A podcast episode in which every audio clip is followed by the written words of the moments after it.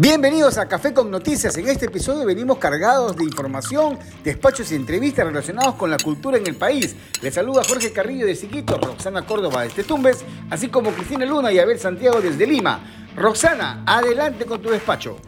Gracias compañeros. Pues sí, nos encontramos en la Plaza de Armas de Tumbes y aquí nos encontramos en las afueras del Cabildo. El Cabildo era un lugar donde se reunían nuestras autoridades cumplía las funciones de la municipalidad y también estamos aquí, vamos a entrevistar a la congresista por Tumbes, María Cordero Jontay, quien nos va a hablar sobre los lugares arqueológicos que se encuentran también abandonados aquí en esta región de Tumbes. Congresista, ¿cómo están estos lugares? ¿En qué situación se encuentran? ¿Qué nos puede decir al respecto? Sí, ¿cómo estás? Buenas tardes, Rosana. Bueno, eh, en el tema cultural de nuestra región, de nuestras zonas arqueológicas, tenemos pues la de Cabeza de Vaca, que hice una iniciativa legislativa para pues ponerla en valor, ¿no? porque sabemos que todavía no han terminado parte del mantenimiento de ahí, que están sacando, hay arqueólogos que están trabajando y eh, se aprobó, gracias a Dios, y tenemos, hay un importe como de 5 millones y un poco para esta puesta en valor. También hemos visitado las eh, casonas que tenemos, estas cooperativas antiguas, ¿no? que debemos también, igual en, la misma línea, ponerlas en valor para, que, para poder crear nuestro circuito turístico de nuestra región. La de, eh, tenemos la de Plateros ¿no? y la de Limón, la hemos visitado varias veces, ya hice, he redactado una iniciativa legislativa y vamos a presentarlo esta semana para que vayan a las comisiones correspondientes. Como también tenemos la del Cabildo y la de la Casa Feijó, que está en pleno centro de la región Tumbes y que si no eh, la mantenemos y ponemos el valor, se va a derrumbar del todo y vamos a perder algo tan importante que es parte de nuestra historia. Este, sí es importante. dígame, la autoridad edil hasta ahorita no le da importancia. Hemos visto que al lado de la, de la Casa del Cabildo está eh, haciéndose una construcción. ¿No cree que esta, esta construcción va a mover el cabildo como está en mal estado? Me parece que, ha, debido ver bien antes de dar la autorización, porque sí, efectivamente, puede mover.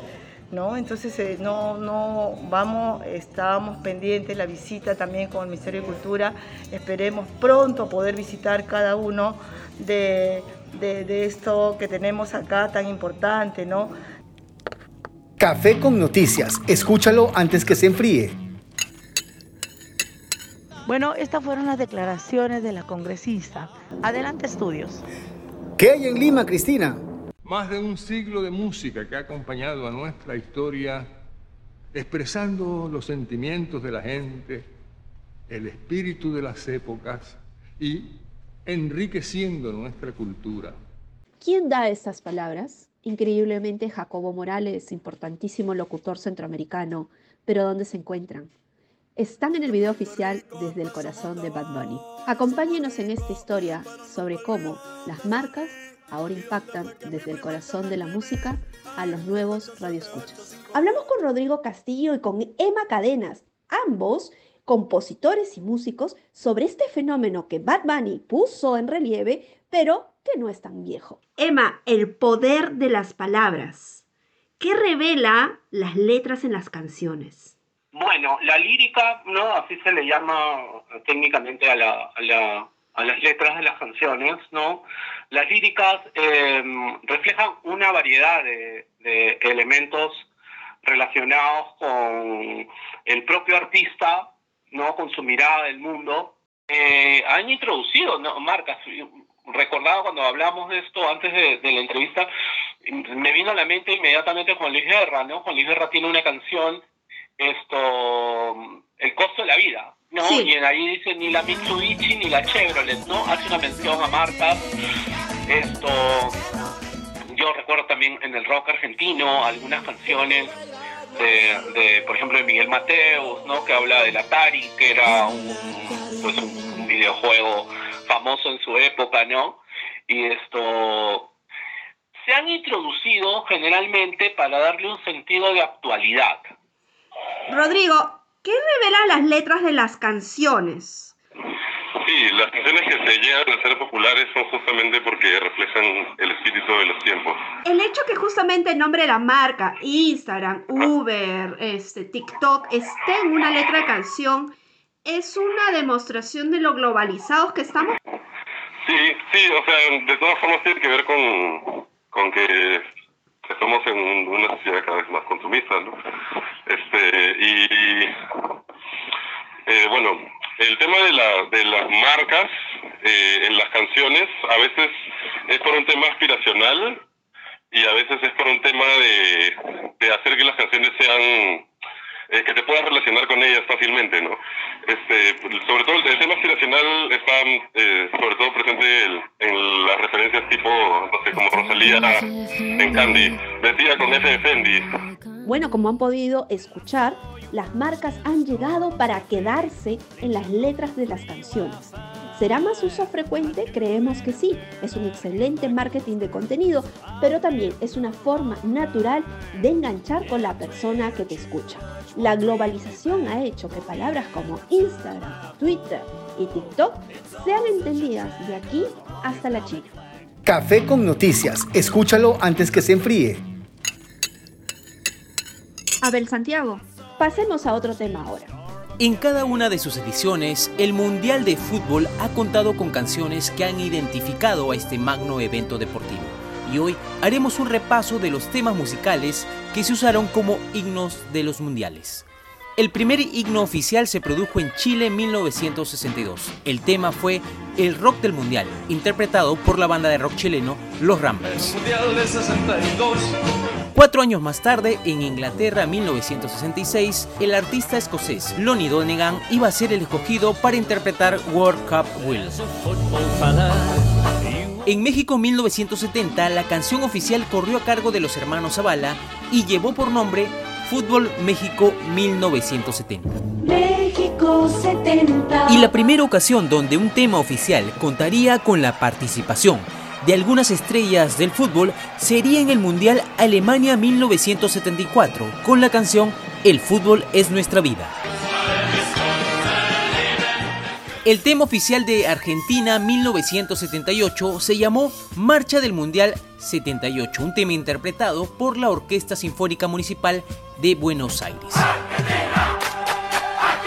Ya en España, 1982, el famoso cantante español Plácido Domingo fue el encargado de crear El Mundial, una alegre canción con tintes de música tradicional del país El sol ilumina el estadio.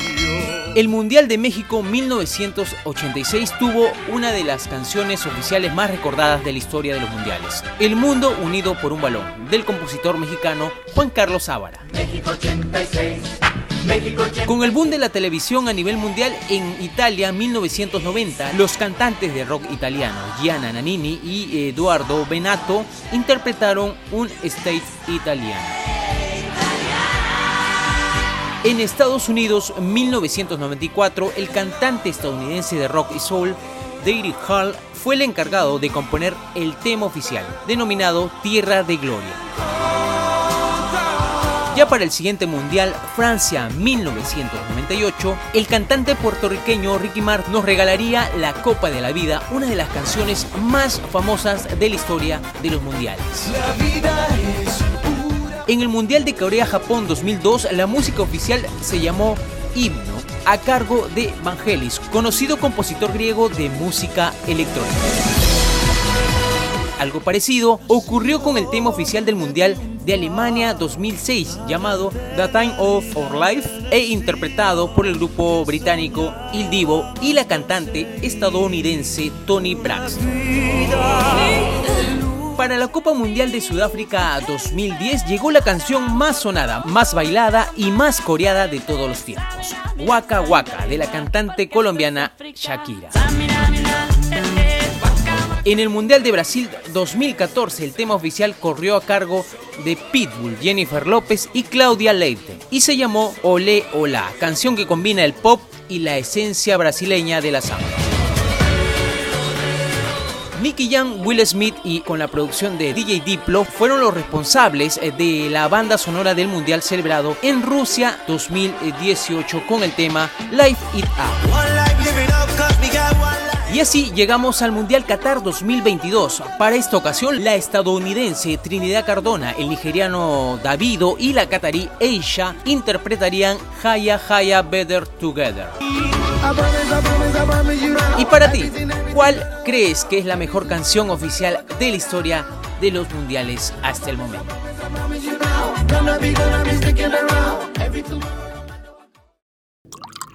Café con noticias. Escúchalo antes que se enfríe. Bien, entonces, a través de esta crónica hemos conocido un poco más sobre las canciones de los mundiales de fútbol. Ahora es momento de dar pase a Jorge Carrillo desde la ciudad de Iquitos. ¿Qué tenemos, Jorge? Conversamos con Francisco Bardales, Paco Bardales para quienes lo conocen, eh, porque se presenta una obra eh, que ha sido adaptada basado en el libro que él ha escrito y el, el libro Relatos de eh, Caucho y la Oscuridad. Ahora, la obra que se presenta hoy es Monólogos de Caucho y Oscuridad, que tiene a muchos artistas bastante jóvenes, pero también tiene a una actriz de renombre en la Amazonía que es Marina Díaz. Paco, eh, ¿cómo nace la idea de adaptar tu, tu obra literaria para el teatro? Bueno, la idea parte básicamente de la estructura del libro. Relatos de Caucho y Oscuridad es un libro que tiene una estructura de narrativa oral, como los cuentacuentos que nos contaban de niños a nuestras abuelas o nuestras madres en la selva. Yo recuerdo que de, niño mi, abuela nos reunía en torno a una huerta que teníamos detrás de la casa, eh, con un mechero de querosene nos ponía a contar historias vinculadas con los mitos, las leyendas amazónicas, ¿no? Y una de las historias que más me llamó la atención fue justamente una historia en la cual a ella, que era descendiente cucama y habitaba en una zona eh, eh, inhóspita de la Amazonía, la secuestraron, secuestraron a su hermana, raptaron a su hermana más o menos y la llevaron y de ella nunca más se supo y decía que era gente que se dedicaba al comercio del caucho. Eso motivó un poco a construir estas historias, ¿no? Ahora, eh, tu libro ha sido tomado para adaptarlo para una obra de teatro.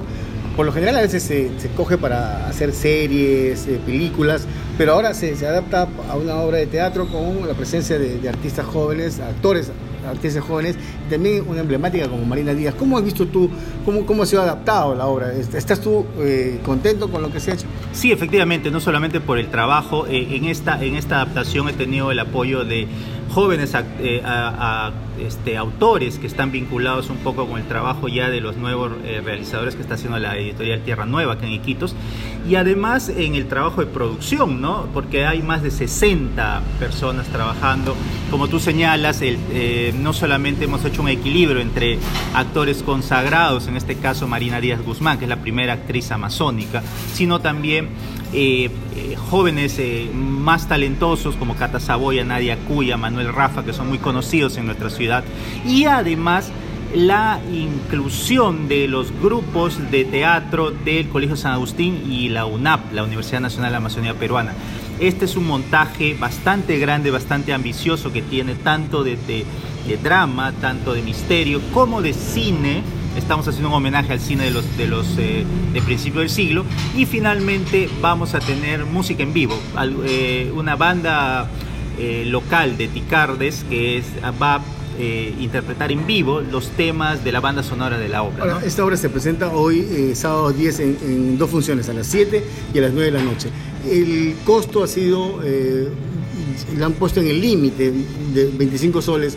Eh, ¿Esperas tú que más adelante algunas otras obras literarias, no necesariamente tuyas, sino de otros autores, sean llevadas al teatro para que la gente que no acostumbra a leer pueda saber de la Amazonía, como este caso de las atrocidades de la época del caucho y todo lo demás, a través de la obra de teatro? Sin duda, yo quisiera que no solamente adaptaciones literarias, sino también adaptaciones de mitologías, adaptaciones de temas sociales. Estamos trabajando la posibilidad de, construir este, un próximo proyecto vinculado a, una etapa importante en, el, en, la Amazonía, que es la, el auge, el inicio del auge de, la explotación petrolera. Este, al ritmo de música, o musical, ¿no? Y, este, y creo que básicamente en eso consiste un poco esta chamba que estamos haciendo. Café con noticias. Escúchalo antes que se enfríe. Ahí estaba la conversación con Paco Bardales y se espera que obras de otros escritores loretanos sean adaptadas para el teatro. Jorge, esta edición hemos venido cargados. Hemos tenido despachos, reportaje, crónica y entrevista. Nos quedó corto el tiempo, los esperamos la siguiente semana para otro Café con Noticias. Si les gustó, compartan este episodio.